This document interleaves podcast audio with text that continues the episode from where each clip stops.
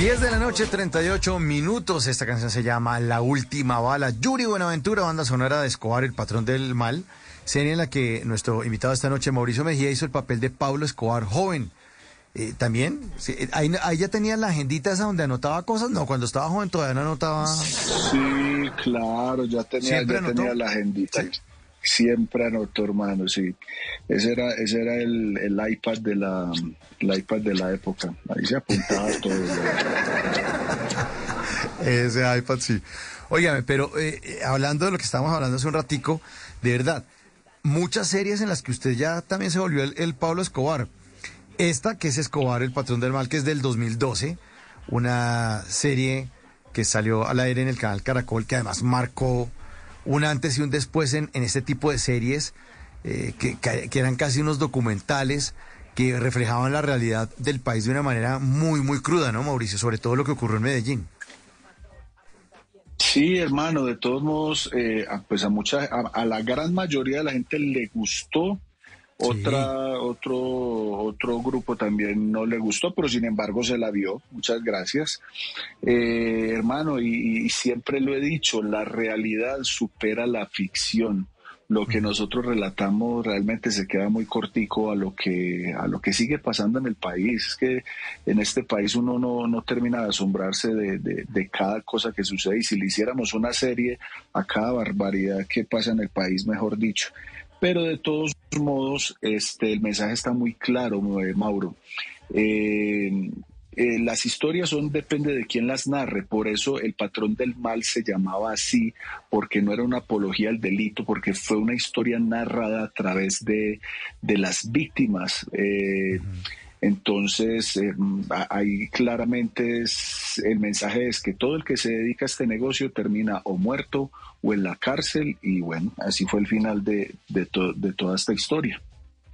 Eso es cierto. Y, y ahora que usted comenta, Mauricio, que muchos amaban y odiaban la serie, yo la amé, la verdad, me encantó, me, me encantó. Y además porque me tocó vivir la época de la violencia y el terrorismo de Pablo Escobar. Eso fue una cosa muy, muy difícil para el país.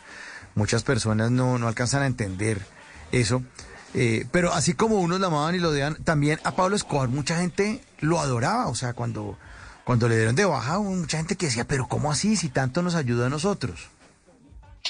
Eh, claro, Mauro, este Pablo Escobar le hizo daño a muchísima gente en este país, pero también a las clases menos favorecidas, hermano, también les regaló una cantidad de cosas y era, pues, no sé, como comprando conciencias y comprando también quien lo cuidara.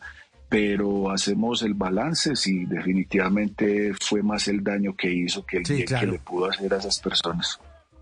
Usted que nació en Envigado, Mauricio, eh, tengo entendido que él fue muy importante para los envigadeños, ¿o no? ¿O puedo estar equivocado?